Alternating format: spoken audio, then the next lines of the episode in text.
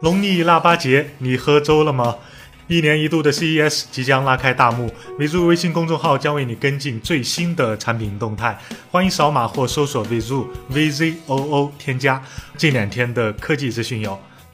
昨天，骁龙八三五赶在 CES 前正式发布了。之前的曝光基本命中，十纳米工艺八核处理器，性能提升，功耗降低，封装更小。四颗最高主频二点四五 G 赫兹的大核，加四颗一点九 G 赫兹的小核，均为 Creo 二八零架构。Adreno 五四零的 GPU 表现提升百分之二十五，集成 X 十六 LTE 基带，支持 LPDDR4X 内存，四 K 屏幕和五代蓝牙，快充四点零，充电五分钟，通话五小时。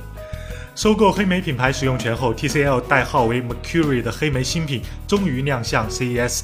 Mercury 的外观比黑莓 Prime 更漂亮，物理全键盘，系统基于安卓7.0，预装 BlackBerry Messenger Hub 和 Detect 应用程序。最大亮点是空格键集成了指纹传感器。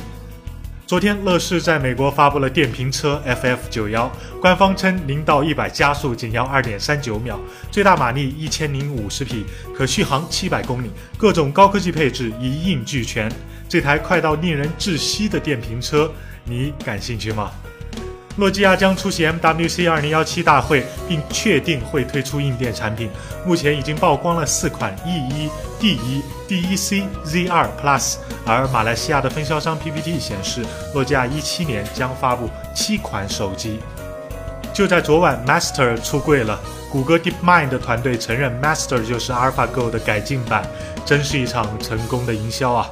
无论是谷歌还是野狐网都赢了，但围棋上。人类已经完败了，雾霾严重，比雾霾更可怕的是，我们已经麻木了。大家多保重。